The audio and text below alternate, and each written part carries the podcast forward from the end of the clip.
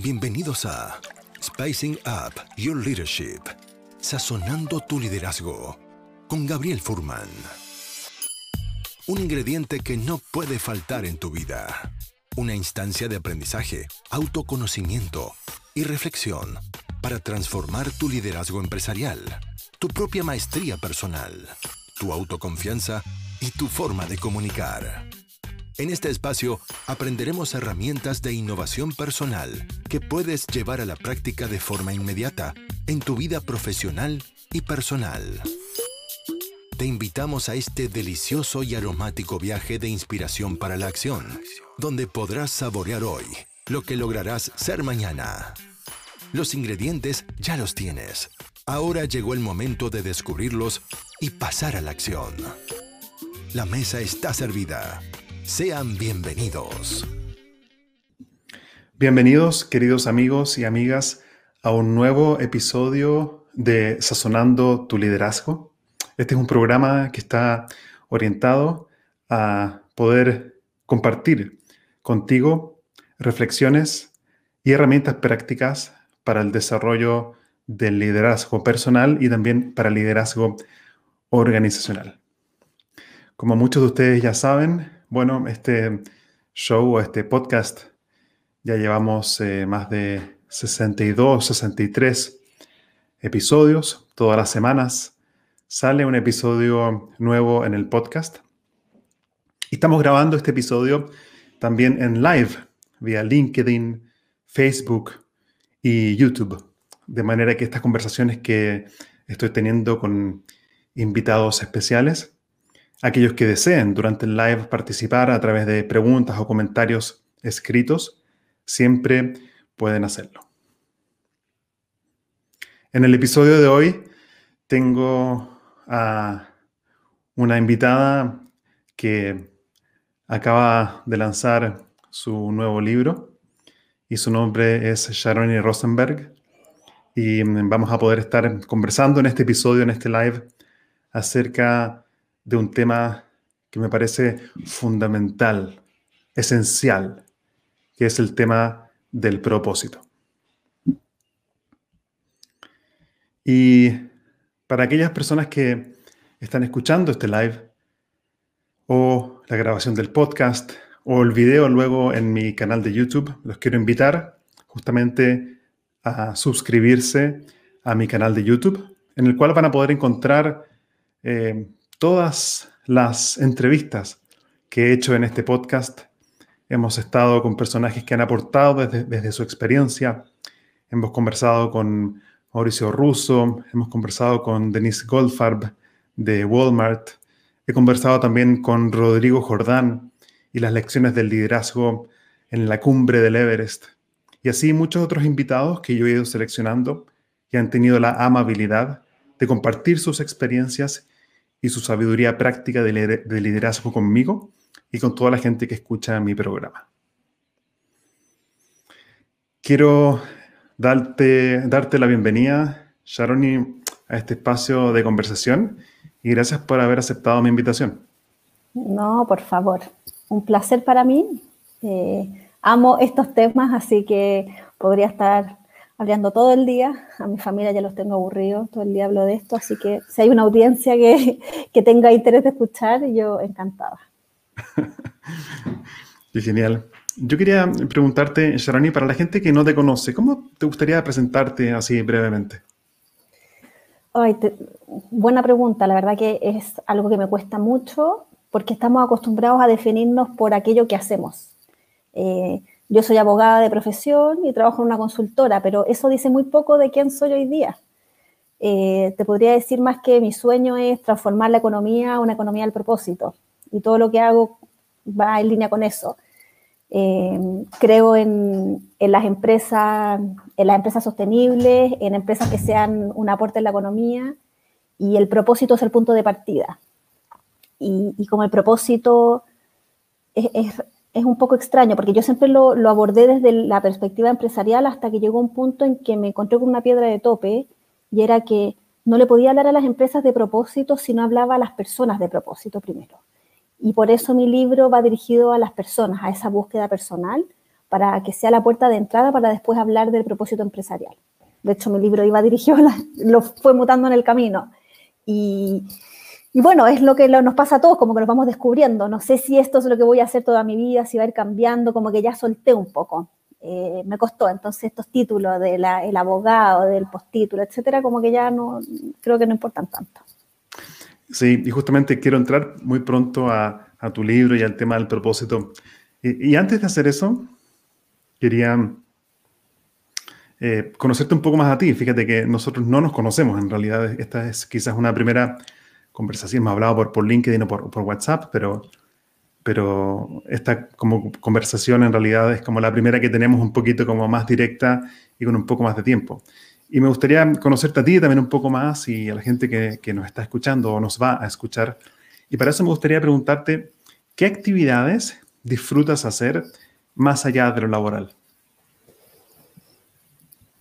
Otra pregunta difícil, porque, mira, es algo muy paradójico lo que me pasa, porque siempre como que encontré terrible esta gente trabajólica que solo hablaba del trabajo y que no tenía otros temas, pero creo que caí en lo mismo, como que hoy día me gusta tanto lo que hago, que si yo hoy día me encanta leer, pero temas que tienen que ver con el propósito de la sostenibilidad, o liderazgo, o cultura, eh, me encanta juntarme, conocer gente nueva, pero ligada a este mundo, como que al final todo lo que yo hago hoy día está relacionado casi directamente con mi trabajo.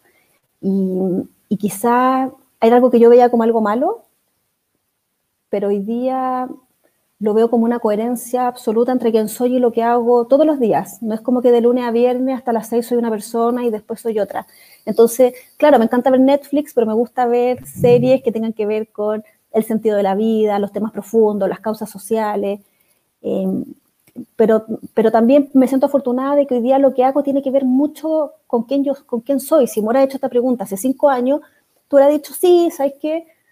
Eh, me gusta salir a subir cerro, pero, hoy día te mentiría. Hoy día estoy 100% en esto. Y todo lo que hago, mis, nuevas amistades, los lugares donde viajo, los libros que leo, las películas que, miro, todo tiene que ver con esto.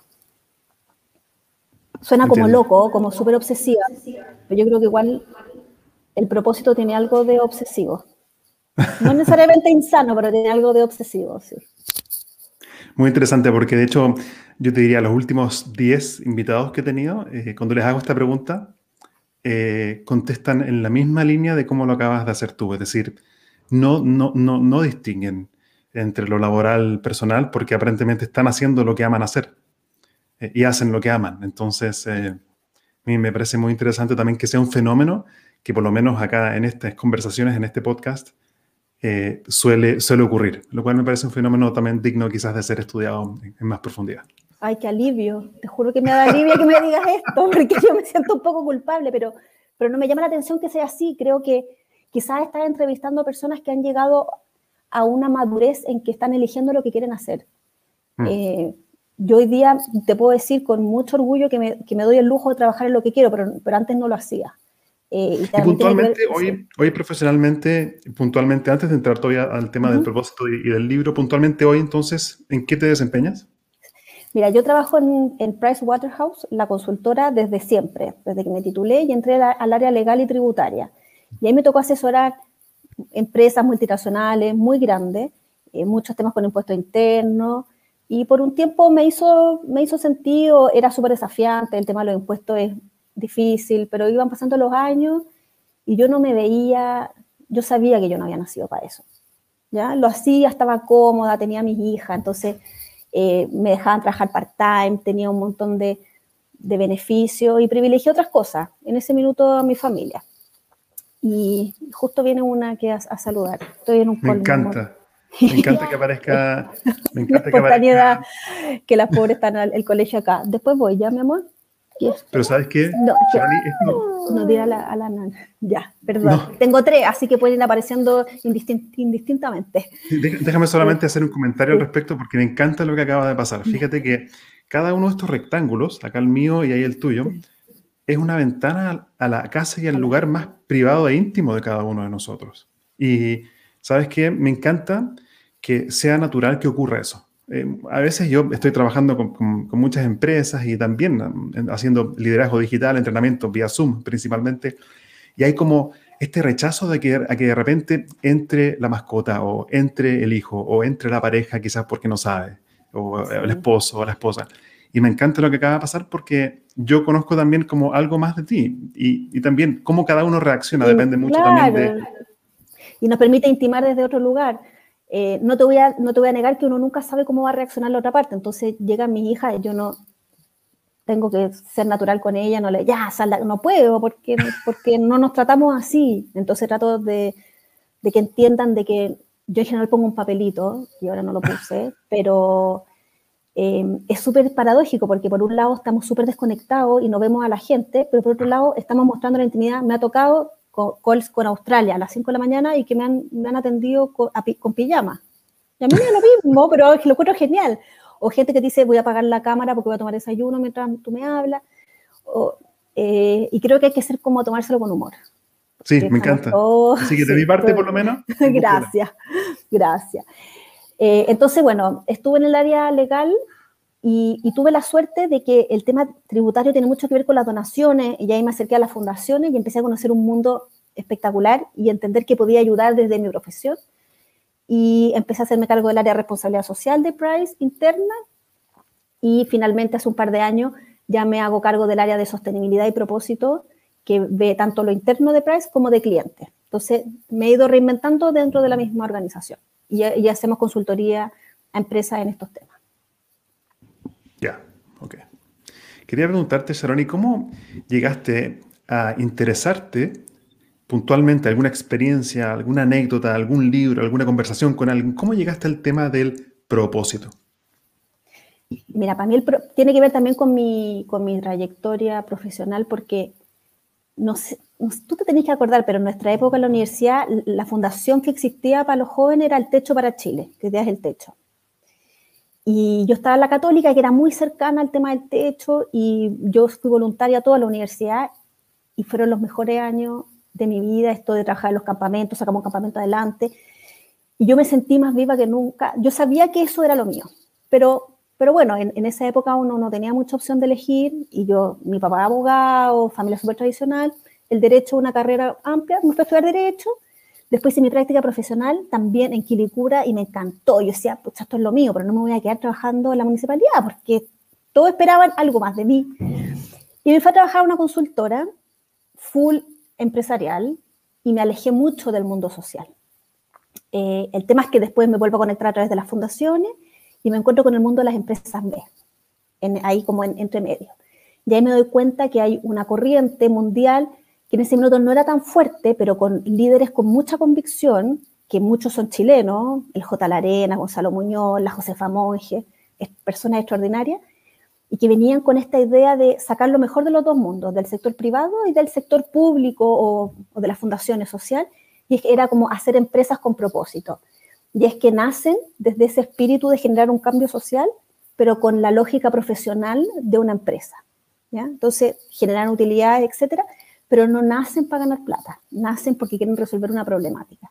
Y yo cuando escuché eso fue como música para mis oídos porque era primero, no estoy loca, o sea, mi necesidad de buscar un equilibrio en estas dos cosas le pasa a mucha gente y ahí yo me agarré, pero como un lapa a este grupo, empecé a ir a los viajes, eh, no conocía a nadie, pero ellos me recibieron muy bien, empecé a trabajar en el proyecto de ley y ahí me sentí súper yo creo que le pasa a todo el mundo cuando se conecta con alguna religión o con algún partido político, con alguna cosa que te, cautiva tan profundamente que tú estás dispuesto como eh, a conocer gente nueva, dejar todos tus prejuicios, partir de cero. y yo sentí eso con el movimiento de las empresas B. Para mí fue eh, el inicio de una visión de mundo distinta y sigo muy cercana a ello. Y si bien no la empresa B es una parte de todo este movimiento del propósito, el propósito es más amplio. Creo que fueron ellos los responsables de, de, captar a toda esta gente que estábamos sintiendo esto. Ya. Fueron los pioneros. Interesante. Entonces comienza el viaje con esta conexión con, con las empresas B y aprecio mucho que, que compartas eh, conmigo, con nosotros, esa instancia porque creo que también es algo nuevo y que por lo menos yo personalmente me gustaría descubrir e indagar más, que desconozco, que es el tema de las empresas B y cómo conectan más como con un concepto de resolver algún problema y más allá de el tema de las ganancias o, la inversión simplemente como un número financiera, y financiera, exactamente. Así que muy potente eso. Oye, y de ahí, de ahí, ¿cómo fue que llegaste específicamente al tema del propósito? ¿Cómo, cómo, hiciste el salto de, esas experiencias a, por ejemplo, decidir a escribir un libro al respecto? Sí. Porque ahí empezó mi búsqueda. O sea, me encontré con el concepto, pero nadie me podía explicar bien lo que era el propósito. ¿Ya? Entonces, las empresas ves te dicen, si ponemos el propósito del negocio en el centro de nuestras operaciones, el propósito como esa contribución o resolver un problema.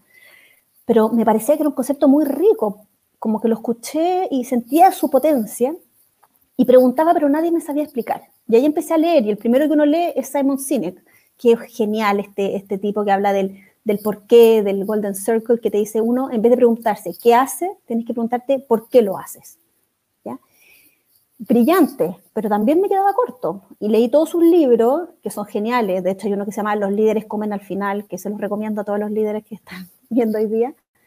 Brillante el tipo. Y ya, empecé a leer ahí eh, y, me sirvió mucho, me entretuve mucho, pero no, no me quedaba con la sustancia del propósito. Después está la metodología del, Ikigai japonesa, te dice que el propósito es una combinación de lo que tú amas, tu talento, lo que necesita el mundo y por lo que te pueden pagar. Y me sirvió mucho porque dije, ah, por lo que te pueden pagar. Entonces ya no me sentía culpable por trabajar en una empresa y no irme a trabajar en una fundación gratis, por ejemplo. decía, pucha, ya podría ganar mucho menos y ayudar, no me quería ir del mundo empresarial. Eh, no quería perder mi independencia económica, ya. Entonces, como que me sirvió también el Ikigai por ese lado, pero seguían las dudas. Y ahí eh, fue, fue muy para poder entender lo que me pasaba, por qué yo me motivaba tanto ayudando a una fundación con temas legales versus un cliente multinacional, siendo que el cliente multinacional me pagaba mucho, la fundación no me pagaba nada y era el mismo trabajo legal. ¿Qué es lo que pasaba? El por qué lo hacía parecía ser que era realmente muy importante. Daba lo mismo lo que hacía, como que al final hacer una escritura legal o no, no, no me cambiaba, era por qué lo hacía. Y ahí encontré una tesis doctoral, empecé a buscar los pies de página de los libros. Mira, así partió. A ver, ¿cuál es la cita? Y empecé a la cita, hasta que llegué a una tesis doctoral que fue mucho más profundo el approach. Me encontré con la psicología positiva, que ahí hay millones de papers, pero están en páginas especiales, en inglés, cosas que no acceden al público común y corriente. Y había una socia de propósito en Estados Unidos de Price, que yo la conocí en un viaje que hice a San Francisco hace como cuatro años, que me inspiró profundamente. Y fue la primera vez que yo vi dentro de donde yo trabajaba un referente. Yo dije, yo quiero ser como ella. Eh, y ahí empecé a estudiar, los empecé a estudiar lo, que ella me, lo que ella me recomendó y me encontré con, en cada libro, mira, fue súper potente porque en 2019 o el 2018, no me acuerdo, me leí 100 libros en un año y yo no estaba leyendo 100 libros en un año porque leía en todas partes. Andaba con, siempre con un libro en la cartera, a la hora del almuerzo, a dormir a mis niñitas. Fue una locura Oye, perdona que te interrumpa, pero, pero sé que hay un tema súper interesante, como que me conecté mucho contigo porque yo hago exactamente lo mismo. Voy a los, a los, a los, footnotes. Sí, porque, de ahí donde está la verdad, ¿cachai? Claro, es como ir más allá, como este tipo escribió de esto ya, pero ¿de dónde lo saca? Vamos al source, ¿cachai? Vamos a, a, la fuente. Así que gracias por, por, contar eso y los detalles. Ya, pero entonces te juntaste con esta persona y, y ¿qué fue lo que te inspiró de ella? Me inspiró ella, su convicción, como que la sentí demasiado auténtica, sentí que ella transmitía algo que inspiraba, como iba mucho más allá de su rol laboral. Eh, ella estaba haciendo cosas importantes en lo que para mí es importante. Quizás no estaba facturando grandes lucas para la firma, ni mucho menos, pero ella estaba armando el área de propósito de, de Price a nivel mundial. Y yo decía, yo quiero ser como ella en Chile o en Latinoamérica. Y, dije, existe una persona que hace esto en Price Estados Unidos, yo lo quiero hacer acá. Y presenté el proyecto y tuve la suerte de que, de que me creyeron. Y empecé y he hecho dos estudios ya acá en Chile de medir el propósito en las empresas que han sido súper eh, útiles, yo creo, para el mercado. Y pretendo seguir haciéndolo. Y, y bueno, pues entonces como tuve que leer tanto, terminé de leer todo esto y, sentí que por fin había entendido. Me molestaba mucho que un concepto que yo quería tanto estuviera tan esparcido por todas partes. Y, le iba haciendo sentido con mi experiencia y con lo que veía también de, amigos que estaban en, la misma que yo. Entonces dije, tenía como una angustia. Fue súper raro porque sentí una angustia cuando encontré la respuesta. Y mi marido me dice, ¿pero qué te pasa? ¿Por qué estás así? Si ya encontraste todas tus respuestas. Le dije, fue súper loco porque fue como, sí, pero ¿qué hago con todo esto? Era que yo respondí lo mío, ¿qué pasa con toda la gente que está preguntándose lo mismo? No puedo hacer charlas eternas, de hecho preparé una charla, duraba ocho horas y dije, no me voy a dedicar a hacer charlas de ocho horas de propósito. Y ahí decidí justo, hay, harto roce entre el micrófono y el... Uy, eh, perdón. Ya. y no quiero quitarte la movilidad porque movernos es parte de la comunicación también. pero para que así la gente... Ahí sí. Ahí sí. Entonces ahí, dame un segundo que voy a cerrar la puerta. Sí, no hay problema.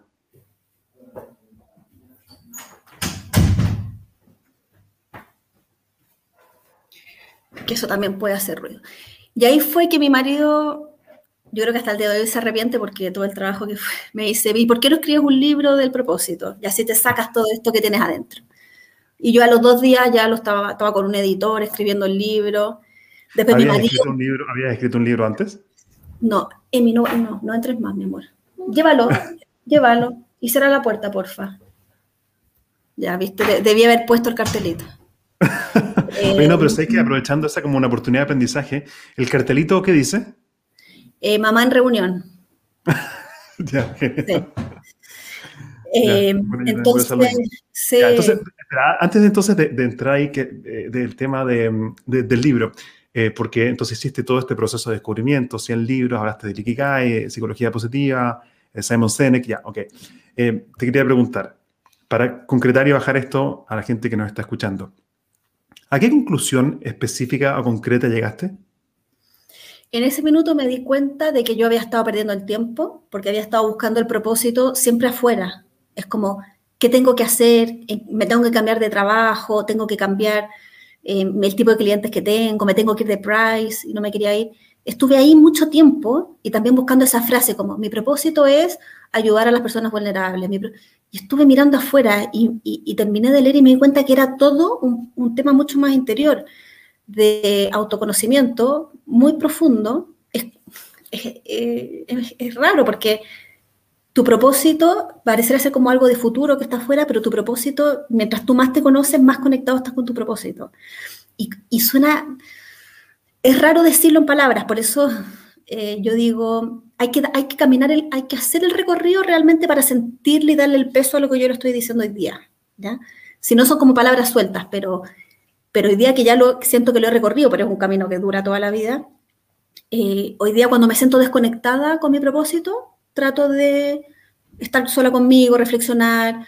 Puede ser una terapia, puede ser meditación, leer a mí me hace muy bien. Encontré ahí mi forma como de conexión, leo y veo lo que me, hace sentido, me hace ruido, pero está mucho más adentro. Y ahí uno empieza a entender filosofías budistas, el confucianismo, eh, temas milenarios, la cábala, el judaísmo, y que te hablan de lo mismo. Ya como que yo ahí empecé a darme cuenta que el propósito era un poco como esta forma más moderna o más cool de hablarte de temas que tienen que ver con la espiritualidad y las religiones. Están súper en línea y probablemente mi línea de investigación vaya para, va para allá. O sea, entre la filosofía y la espiritualidad, eh, creo que el propósito es como, eh, es una palabra que no te asusta, es, moderna, pero, pero que te está mostrando una luz que tiene que ver con la espiritualidad, la trascendencia. Mm, me gusta eso y eh, lo encuentro tan potente lo que estás diciendo ahora como de conectar a propósito, quizás no con un, no solo quizás con un futuro deseado, sino que con el descubrimiento de una realidad interior, si es que es, lo que más o menos un poquito estoy entendiendo ahora. Tal cual. Conversamos vía WhatsApp este concepto que tú desarrollaste para, para descubrir esa parte interior que es el telos, si es que, si es que sí que, leí bien. ¿Cómo una persona entonces, Seroni, desde tu perspectiva, sistemáticamente puede acceder a ese propósito telos? Mira, el, telos fue este afán como de ordenar todos los, porque el, propósito no es un, concepto que yo pueda definir, es complejo, es como la confianza, ¿ya? Es como, y, y si yo lo tuviera que desmenuzar, yo te diría que son cuatro cosas, y eso es lo que yo me refiero con el telos. Es autenticidad, es pasión, es sentido de la vida y es trascendencia. Cuando tú estás conectado con estos cuatro elementos en tu vida, eh, tú estás como en este camino de propósito y empiezan a pasar cosas, ¿ya? Empiezan a ver como los impactos del propósito. ¿Qué es lo primero que te pasa? Eh, empiezas a sentir que tus valores cambian. Los valores y las virtudes no son lo mismo. Los valores es lo que es importante para ti.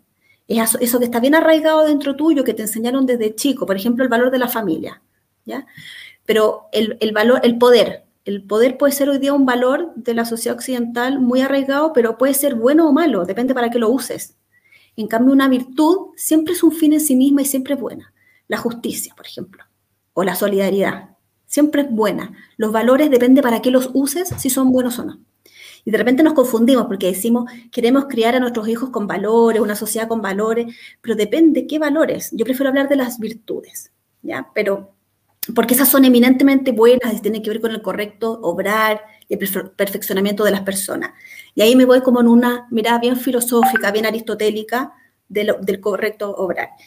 Entonces, ¿qué es lo que pasa? Tú cambias tus valores y dejas esos valores individualistas y pasas a tener valores más trascendentes, porque te das cuenta con el propósito que tú eres parte de algo más grande, que tu razón no puede entender, pero que por algo, por algún, yo lo compruebo empíricamente porque soy mucho más feliz cuando entrego que cuando recibo. ¿Ya? Cuando yo agradezco, soy enormemente feliz, quizás más que la persona a la que le agradezco. Cuando puedo ayudar a otro, me siento privilegiado de poder estar en esa situación. Y, probablemente ahí explico que cuando ayudaba a una fundación, sabía que nadie más lo iba a hacer y que era importante, mientras que a una multinacional nos peleamos entre los abogados a ver quién se la gana. Entonces, eh, no era trascendente ese, ese propósito, era transaccional. Entonces empiezan a cambiar tus valores y uno se pone como que uno se empieza a ver como un intermediario de algo, deja de ser tan egocéntrico y eso también tiene súper altos beneficios porque ya nada, nada te importa tanto en relación a ti mismo. Por ejemplo, el libro. Si yo fuera individualista, valor individualista, a mí, me preocuparía todos los días ver cuántos libros vendí. Pero yo no estoy midiendo eso. Y la gente me pregunta, y tengo los mails de cuántos se venden cada día, pero nunca los he sumado. Yo estoy preocupado de ver cuánta gente me escribe y me dice, Sharoni, gracias a ti aprendí esto, me cambió la vida, me sentí identificada. Esos son los que yo llevo a registro. Y esas son las noticias que a mí me van cambiando la vida, porque me siento un intermediario de un mensaje. Esto no se trata de mí, el propósito no es cómo yo me hago famosa y hago mi marca personal, ¿ya? Se trata de cómo yo ayudo a la gente a vivir mejor con lo que he aprendido y también me nutro de lo que ellos me, entonces entramos como en este círculo virtuoso de autorrealización y trascendencia. Entonces eso es mágico y yo te digo que ese es el, o sea, es un regalo de, vivir con propósito que, que uno empieza a entender lo que es la plenitud y que no tiene que ver con cuánto, cuánto compro, cuánto gasto. Yo, yo era una persona súper consumista y ponte tú, iba a Estados Unidos, iba, el, iba para Black Friday para poder comprar mucho, muy barato, y la última vez que fui a Estados Unidos me tocó Black Friday y no pude ir al mall. Me generaba un rechazo de, de ser parte como de esa fuerza valórica, y ahí me di cuenta que efectivamente el propósito me había cambiado, pero desde adentro. ¿ya? No, es, no, es, no es por aparente, de hecho no lo había contado nunca, pero como para mostrarte lo radical que cala en uno cuando uno genuinamente vive este camino. Después... Y, y, ah, perdón, dale. Lo que pasa es que yo, yo digo que son como tres impactos. El primero es esto, este cambio en tus valores, que al final va cambiando tu conducta. Después se activa una motivación intrínseca, que es, que es el super, un superpoder, porque tú haces las cosas porque tú quieres, ya no hay ningún gancho exterior que, que te motive. Entonces la energía que tú tienes es impresionante, puedes hacer mil cosas al mismo tiempo. El libro es el ejemplo de eso. Yo lo trabajé los fines de semana o me quedaba en las noches trabajando en el libro porque en verdad lo quería hacer, porque sentía que era un regalo para la gente, era un mensaje que quería transmitir, pero jamás lo hubiera hecho para ganarme el bono a fin de año. Jamás trabajaría mi pega normal. Entonces, la gente me pregunta, ¿pero cómo haces tantas cosas al mismo tiempo, etcétera? Y digo, y es porque efectivamente cuando tú obras desde tu motivación intrínseca, es como que se te multiplicara la energía, es una cuestión eh, realmente muy potente y yo hoy día creo que hago las cosas eh, mucho mejor, eh, con mucho más amor y más entrega y, doy, y he dado, y doy mejores resultados en una, desde una mirada práctica. Y bueno, me, y ahí... Me, parece súper valioso eso de, de que la conexión con el propósito interior se manifiesta en una energía personal de lograr hacer mucho más y mucho mejor. Es como que me gustó mucho esa conexión que hiciste, como cuando estoy conectado con eso, mi energía vital diaria se aumenta, se multiplica, se amplifica. Ahora, Sharon, yo, te quería preguntar, para quizás bajarlo un poquito más a la práctica, ¿cómo una persona em, que quizás quiere iniciar a conectarse un poquito más con este propósito del cual tú hablas, cómo, cómo ¿Cómo se transmite o se sistematiza una metodología para, avanzar en esa dirección? ¿Cuáles son los, primeros pasos? Paso. Bueno, ahí el Telos es, una ayuda y yo tengo un, test en, mi página que lo pueden hacer, que es gratis, que te mide tu nivel de propósito para que tú después sepas en qué mejorar. ¿Y por qué es importante? Porque son todos distintos. Entonces me pasaba que de repente tú dices, ya yo sé que no estoy viviendo mi propósito, voy a cambiar algo, pero uno no sabe qué es lo que tiene que cambiar. Y aquí como yo te lo voy separando por ámbito, eh, es fácil saber lo que hay que mejorar o cambiar. Entonces, vamos al primero, la autenticidad. La autenticidad tiene que ver con tu nivel de conciencia sobre ti mismo. ¿ya? Es conocerte, es poner como esta linterna arriba que te permite observarte y mirarte con lo bueno y con lo malo. Eh, eso te permite aceptarte como eres, reconocer tus emociones, porque muchas veces el cuerpo nos habla y nosotros lo que hacemos es negar o oprimir esas cosas que nos pasan, ¿ya? En vez de escuchar escuchar nuestro cuerpo y, y, sentir, por ejemplo, te, voy a dar un ejemplo. A mí el tema de las redes sociales, LinkedIn me encanta, pero Instagram no, no me sale fácil. Ya mi cuerpo se siente incómodo porque es todo más superficial y mis mensajes allá como que no, no pegan tanto. Y yo dije, ¿sabes qué más? Yo voy a escuchar mi cuerpo, LinkedIn lo manejo yo, Instagram voy a pedirle a un tercero que me maneje porque mi cuerpo no se siente cómodo haciendo esto y me genera rechazo, pero sé que es necesario, para dar a conocer mi mensaje. Pero Cuando antes, mi, cuerpo no se siente cómodo, ¿qué significa mi cuerpo? ¿Dónde lo sientes eso? Eh, dicen que hay como una parte nerviosa en, en la guata que, te, que, te, que se aprieta. Hay ah, gente que lo siente acá. Eh, o ponte tú, eh, hay gente, lo, lo, de subir los videos. Como que de a poco me he ido acostumbrando, yo ahora voy a empezar, pero al principio no me gustaba grabar video a una pantalla y que no saber a quién le estaba hablando, pero me encanta hablar en público. Entonces... Em, Oye, parece de hecho que hay, una, hay, eh, eh, hay un sonido de, de, una ventana de WhatsApp que a veces suena acá. Y yo la tengo cerrada acá. Ahí, se fue. Ah, Ahora gracias. sí, la cerré. gracias por hacer todos los cambios así. No, perdón, yo ya como que me acostumbré a todos los ruidos, ¿viste? eso es una negación, pues, ¿viste? Tú lo estás escuchando. Exactamente. Y yo ya estoy acostumbrada al ruido. Y la, y la conciencia te permite poner atención en lo que para ti es importante. Entonces, entonces, la, autenticidad tiene que ver con la conciencia y eso también es la conciencia de mi cuerpo y me diste entonces el ejemplo de eh, Instagram.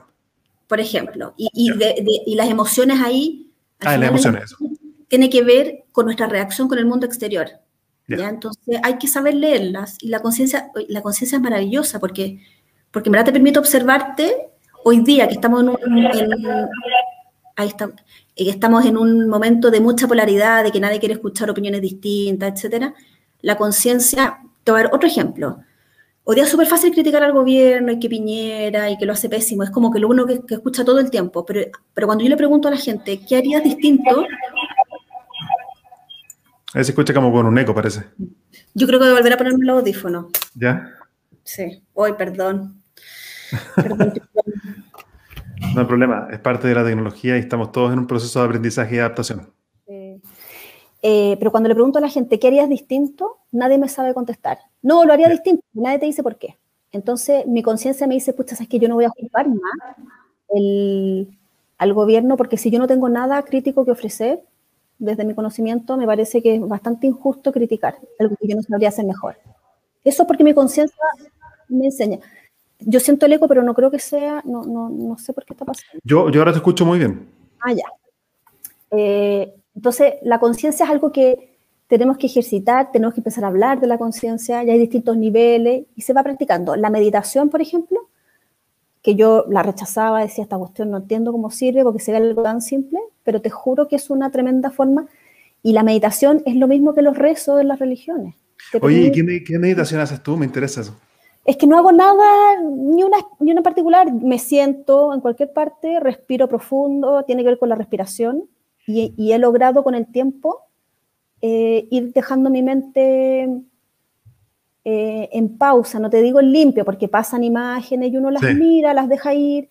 Antes me costaba mucho, no lograba estar ni siquiera un minuto y tenía que abrir los ojos y ahora hay veces que puedo estar 10 minutos, 20 minutos, pero se transformó en una necesidad. Cuando estoy con mucho, cuando siento que voy a tener mucho estrés, etcétera, dicen, cuando no tienes tiempo para meditar es porque tienes que meditar el doble.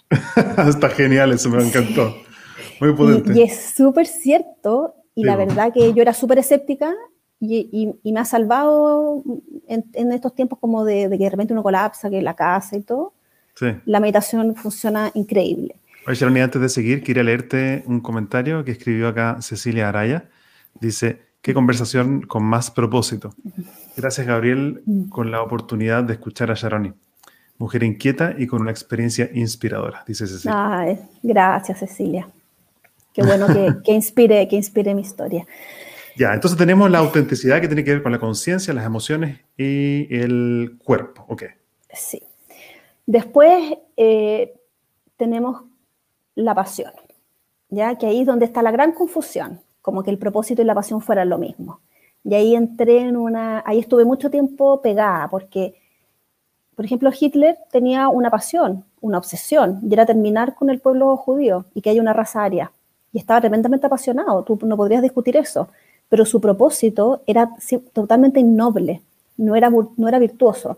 Pero yo no podría decir que no era apasionado por lo que, lo que tenía, por lo que hacía. Entonces yo no puedo equiparar a la pasión con el propósito. ¿ya?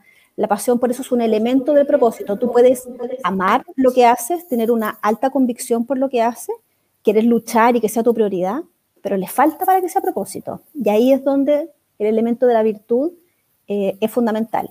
Y también distingo que es importante para el tema del trabajo, de que efectivamente un deportista, un artista, tú, eh, este, no sé, pues Gary Medel, tú no te lo imagináis si no es jugando fútbol. Él ama el fútbol, nació para el fútbol y tiene que jugar fútbol. Yo cuando chica jugaba tenis, me fui a ir a Estados Unidos por el tenis, etcétera, y vi gente que en verdad, en los deportistas, el Chino Ríos no podría haber sido jamás otra cosa que no hubiera sido tenis. Hay ese tipo de dedicada al tenis profesional tú, ¿no? Sí, Sí, hasta los 18 años. Hasta los 18, hasta que ya uno dice, bueno, o no, tenía, no tenía lo necesario para ser top 100, entonces vida normal. Y ahí me vine a vivir a Chile de nuevo. Pero qué bueno, porque en verdad no quería. Hoy día te lo puedo ah. decir que en verdad no quería ser tenista. Em, entonces, em, está esa pasión directa que le llamo yo, de que tú amas una actividad tanto que no te imaginas si no es haciendo eso, un cantante, un artista en general se da ahí. Pero ¿qué pasa con la gente normal, como nosotros? Que hoy día estamos haciendo esto, mañana podemos estar haciendo otra cosa, ¿ya? Eh, que no estamos tan aferrados a una actividad y no tenemos un talento tan predominante. Nosotros tenemos una pasión por una causa, ¿ya? hoy día tu causa es promover el liderazgo de calidad, etc. Para mí hoy día mi causa es promover a las empresas con propósito y sostenible. Y ese es mi amor a la causa. Así es, escribiendo un libro, hablando en un podcast, como que todos esos son medios para promover mi causa mi pasión es por la causa. ¿ya? Entonces, este super, eso es súper importante para los jóvenes que están buscando trabajo, que de repente quieren buscar un trabajo entretenido, que lo pasen bien. Eso es cortoplacista. En general, ningún trabajo es tan entretenido y tenemos que lidiar con dificultades todo el tiempo. El tema es que encontremos un trabajo cuya causa nos motive tanto que estemos dispuestos a sacrificarnos por él, que estemos dispuestos a pasar malos ratos, a quedarnos hasta tarde, etcétera. ¿Ya? Entonces hay que hacer esa distinción y con el tema de la virtud, yo lo trato en la pasión. Después está el sentido, que probablemente que se confunde mucho con el propósito. El propósito y el sentido se confunden mucho. Y ahí el propósito es un ejercicio mucho más intelectual de ir, ir conectando puntos y generando coherencia en tu vida.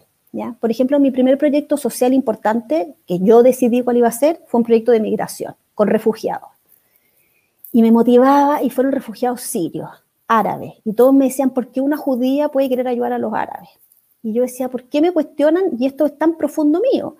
Me tuve que empezar a indagar en mi cultura, en mis raíces, y me di cuenta, bueno, porque yo vengo de un origen de refugiados también, entonces, obvio que me motiva esa causa, si son árabes, si son venezolanos o haitianos, era un dato de la causa, ¿ya? El refugio es un tema que para mí siempre va a ser tremendamente sensible, eh, pero yo no podría haber llegado a hacer ese sentido en mi mente si no conecto todos los puntos, y probablemente a una, a una mujer eh, que el tema del aborto son personas que han tenido algún acceso, alguna relación con algún tema, probablemente, o las personas con discapacidad tienen algún pariente, o enfermedades con cáncer. Siempre hay un evento que te conecta personalmente con una causa y hace que tenga sentido que eso te mueva. O, por ejemplo, ir a ver a mi abuela, que tiene 88 años y que está pasando lo pésimo con el COVID, a mí de repente me da lata. ¿Ya? Prefiero quedarme acostada en mi cama, pero me hace mucho sentido porque sé que ella me necesita, que la hace bien que yo la vaya a ver y yo en mi mente me construyo este relato, ¿ya? pero es todo intelectual el sentido. En cambio, el propósito tiene que ver con el hacer. Por eso yo digo que el sentido es una parte del propósito, porque es una parte previa de mi relato, pero el propósito le pone el hacer. ¿ya? Por eso también digo que es un elemento. Hay muchos autores que lo tratan distinto, que dicen que el propósito es un objetivo y es parte del sentido. Yo lo traté distinto y, te hago la prevención. Y, y después está en la trascendencia, que probablemente es, para, creo que es el elemento más importante y distintivo del propósito, que tiene que ver con esos objetivos que tienen que ver con entregar y, no con recibir. ¿ya? Son objetivos que eh, tienen que ver colaborar, la solidaridad, etc. Y, y, que, pucha, y que sin darte cuenta, al final uno es feliz cuando, cuando se pone desde ese, desde ese lugar. ¿ya? Te, lo estoy, te lo estoy contando en simple. Pero hay algo que yo hablo eh, cuando describo el camino al propósito y es que el propósito tiene dos caras. Una es la intención que te mueve y otro es el objetivo que tú logras conseguir. Porque muchas veces cuando hablamos de propósito, como que es como el objetivo, es como ya, yo voy a donar plata. Pero para que en verdad te sirva en tu propósito, ¿por qué quiero donar? Porque quiero aparecer en las noticias, porque quiero quedar bien con mi comunidad, o lo hago porque tengo el deseo genuino de ayudar. Y para que te sirvan en todo esto que yo te dije de los valores, la motivación, tienen que darse las dos cosas. Y creo que ese es el gran aporte del libro, de que te hace mirar siempre las dos cosas. Y te digo por qué llegué tan profundo al tema de la intención, porque en esto de trabajar con las fundaciones, siempre nos preguntábamos, ¿qué pasa con el caso de Farca que llega y dona plata todo así, dona las calles, tira los billetes, etcétera? Y con los alumnos que les hago clase, nos lo criticaban y decían, pucha, pero este gallo lo hace para aparecer en la tele y la cuestión no lo hace porque en verdad quiere ayudar. Y yo decía, bueno, pero es que no lo pelemos, porque si lo criticamos va a dejar de hacerlo. Y en verdad, él le hizo el gimnasio a Tomás González, o sea, ha hecho cosas que le ha servido a otra gente. Y me quedé muy pegada y ahí Kant me sirvió para entender este tema también. Eh, no hay muchos autores que hablen de la, de la intención, me costó mucho, pero ahí me di cuenta de que lo que él hacía estaba bien desde el punto de vista del objetivo. Lograba un buen objetivo trascendente, pero desde la intención él no se estaba nutriendo. Entonces él mismo se estaba perjudicando porque el acto no le servía para nutrir su propio propósito. Entonces, como sociedad, no juzguemos esos actos. Él no se beneficia, la sociedad sí, por el, objetivo. Y bueno, eso nos, nos, obliga a ser más coherentes. ¿ya? Y entramos en esta lógica del win-win nuevamente. Muy, muy, potente y gracias por hacerme como un resumen de un modelo que es tan profundo y, y, y requiere también como tanto análisis y, y, como que aprecio también y destaco tu capacidad también de, de, síntesis, de decir algo tan profundo o quizás tan complejo en poco tiempo. Así que muchas gracias por eso.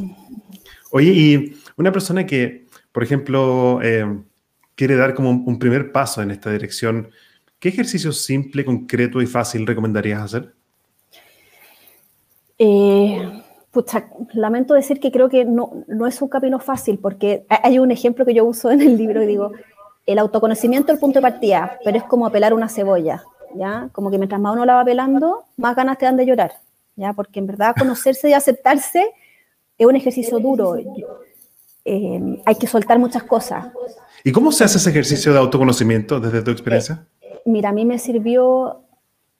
Em, yo hice una terapia hice un ejercicio de coaching. Creo que hoy día todo el tema, y ahí tú, Gabriel, eres experto en esto, creo que el coaching es una tremenda herramienta para indagar en estos temas que, yo no sé bien la diferencia con la psicología, en la psiquiatría, etcétera, pero el propósito trabaja cuando tú, de cierta forma, no tienes grandes dolores ni traumas. ¿Ya? Si tú tienes un gran dolor o un trauma, yo te recomiendo que tú trabajes ese dolor y ese trauma y después como que el propósito es construir sobre una tierra más fértil. Mm. Ya tiene que ver con sacar todo tu potencial. Y el coaching tiene mucho de eso. Entonces, alguien que hoy día, ¿qué es lo que le pasa a la mayoría de la gente? Tiene todo para ser feliz y no lo es. Y se empieza y se siente culpable y dice, pucha, como que siento que algo me falta, ¿ya? Pero no es que tengan un dolor o un trauma, que es lo que trata la psicología. pero la psicología positiva no, pues, es como que trata de construir sobre tu potencial. Y el coaching tiene de eso. Entonces, yo creo una mentoría de basar el coaching, por ejemplo, es un tremendo punto de partida para hacer las preguntas precisas, ¿ya? Para despertarte esa conciencia que te hace cuestionarte, pucha, yo me cuestioné, haber estudiado Derecho me condena a ser abogado toda mi vida. No, puedo seguir estudiando mil cosas. Y bueno, y el magíster de tributario que hiciste ya no te va a servir de nada. Pero ¿qué importa? Si todavía soy joven, he hecho tres más después en otras cosas, pero es como soltar esos temas. Y bueno, ¿y qué va a decir mi entorno si después de haber sido una abogada exitosa me dedico a hacer sostenibilidad que nadie sabe lo que significa y gano menos mm. plata y es menos glamuroso? ¿Sabes qué, Sharon? Y si en verdad es tu convicción, tenéis...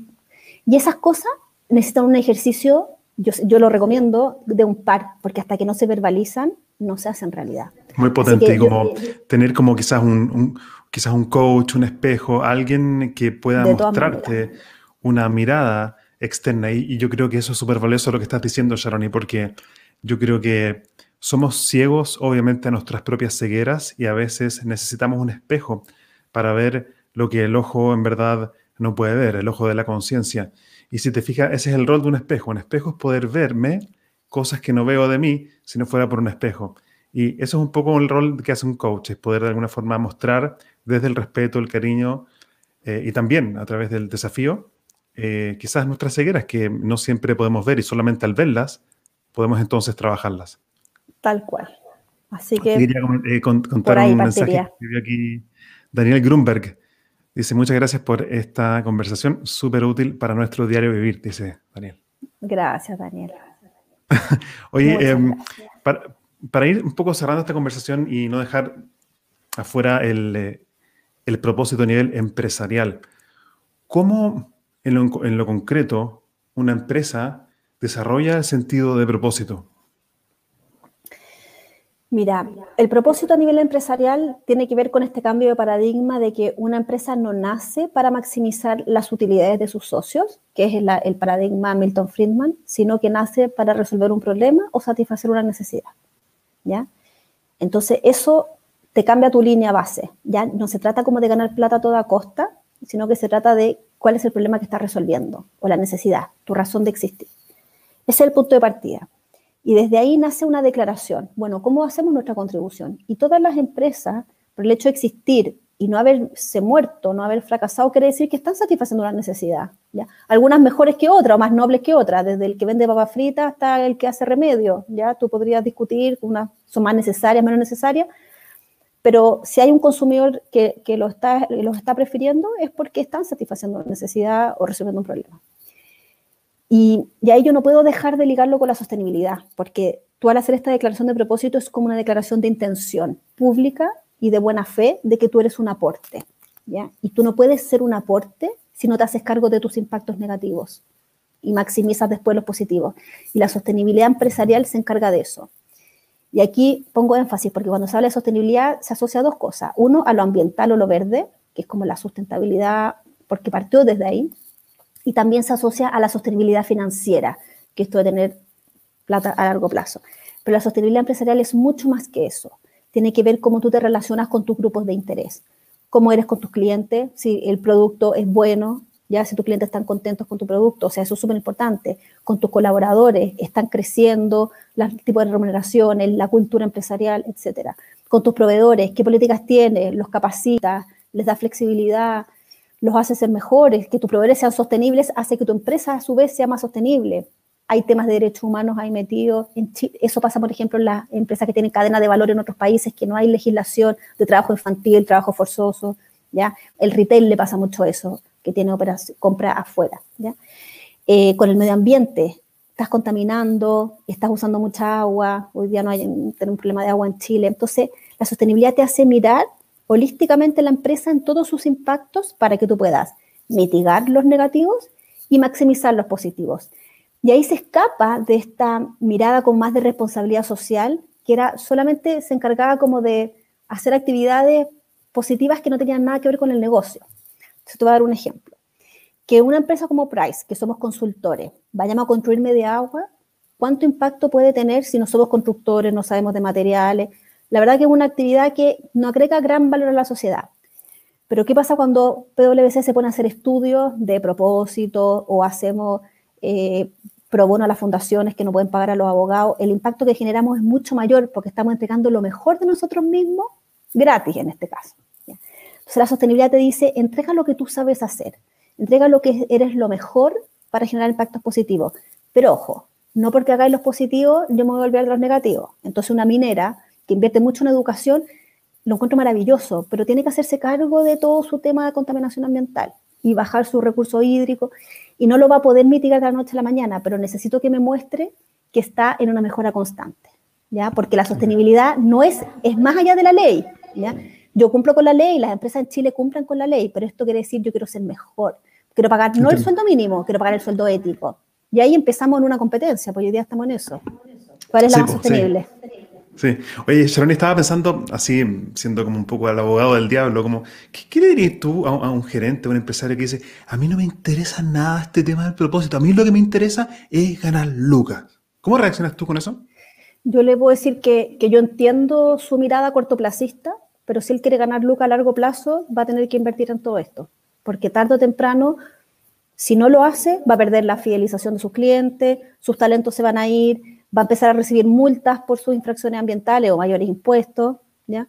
Entonces, esta cuestión, acá volvemos a la intención y el objetivo, ¿ya? ¿Qué es lo que los mueve a los empresarios a hacer esto? Hay unos que es súper genuino, y tú has entrevistado varios, que lo hacen porque tienen una convicción del rol social de la empresa, y hay otros que lo hacen, otros por miedo, porque saben que si no la exposición pública, reputacional, otros por la mm. legislación, ¿ya?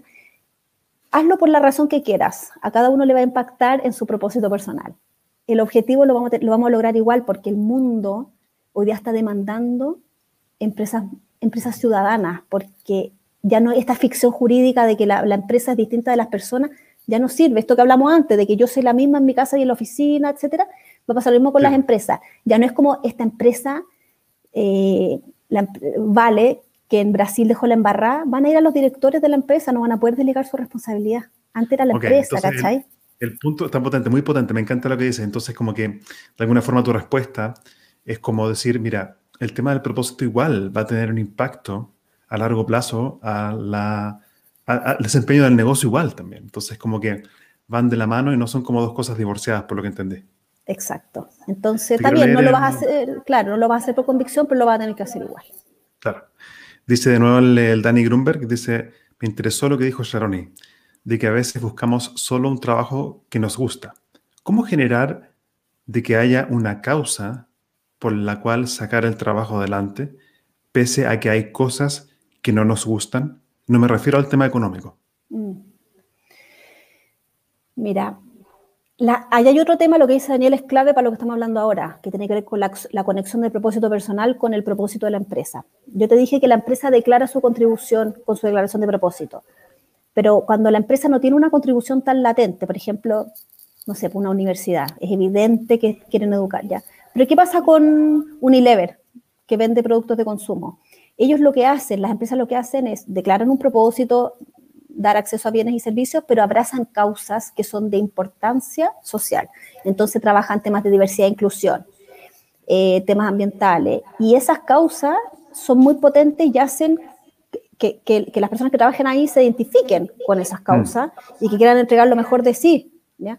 Ahora, cuando, cuando Daniel dice cosas que no te gustan, hay que distinguir cosas éticas que no te gustan, ahí tenemos un problema. Eh, eh, y cosas que no te gustan porque tu jefe no te gusta, porque el trabajo fome, etcétera.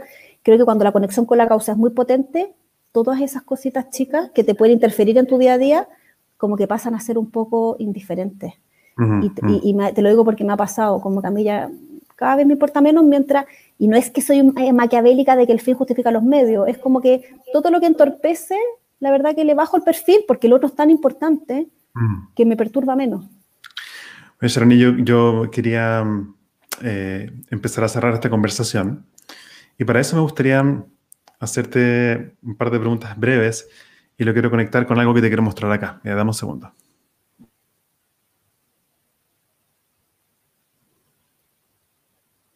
Tengo acá una copia de mi libro. Te felicito, de todo corazón. Que se llama Créete el cuento, que es una, un método entonces de tres pasos para gestionar el miedo, accionar y lograr resultados sorprendentes. Y básicamente, creerte el cuento, por lo menos la forma en que yo lo interpreto y lo, presento en el libro, es como desarrollar una confianza personal sana para a pesar de tener miedo a veces de hacer algo por el qué dirán, qué pensarán, qué pasa si no lo hago bien y se nos sale perfecto, a pesar de tener ese miedo, es como llevar al miedo conmigo, accionar y progresar hacia adelante. En tu propia vida personal, ¿qué crees que te ha ayudado a creerte el cuento de forma sana? Hoy es creo que la confianza hoy es tan compleja y se construye en el tiempo. A mí, por mm. ejemplo, el deporte me sirvió mucho en mi infancia para, para, sentirme segura de mí misma y entender de que todo con perseverancia y esfuerzo se puede lograr. ¿ya? Nunca fui ni la mejor, ni la mejor en, en, nada, pero, pero siempre lo que le puse muchas ganas, logré los objetivos que quería. ¿ya? Y de hecho hay un concepto que se llama grit, que me encanta, que habla de la pasión y perseverancia. Ah, sí, está la Angela Duckworth.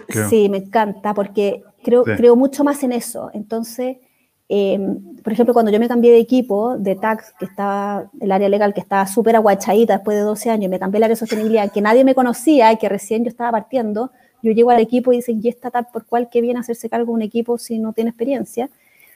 Yo estaba tan convencida de que esto era lo mío, que yo sabía que iba a aprender, que me iba a demorar un poco y pedí la humildad. La humildad me sirvió en, ese minuto y, ser, y mostrarme vulnerable. Mm. Bueno, volvemos a la autenticidad. Como mostrarse tal cual. Y por, tú dijiste algo, em, confianza. ¿Cuáles son los tres pasos que dijiste? Porque hay uno que me llamó la atención, el concepto me encantó. Ah, sí. Es, eh, eh, o sea, lo que yo desarrollé en el libro es un método de tres pasos para gestionar tus miedos, accionar y lograr resultados sorprendentes. Sí, y después dijiste una confianza. Ah, una confianza, una confianza sana y auténtica. Esa, confianza sana y auténtica, porque también lo que hemos caído hoy día es en esta, el narcisismo nos lleva a esta gente que soberbia, eh, hay mucho de eso en el mercado laboral en que nos movemos. de hecho, en el libro hay una de las primeras notas al pie es que distingo entre creerte el cuento y la arrogancia. De hecho, son cosas, eh, son opuestas, porque de hecho, creerme el cuento es desarrollar una confianza sana donde en realidad no necesito demostrarle nada a nadie. En cambio, la arrogancia, de hecho, lo que yo planteo, es producto de la inseguridad y por lo tanto tengo que hacia afuera bajar al otro. O yo mostrarme pero mucho más. Pero eso es clave y marca un antes y un después de un estilo de liderazgo totalmente distinto. Claro.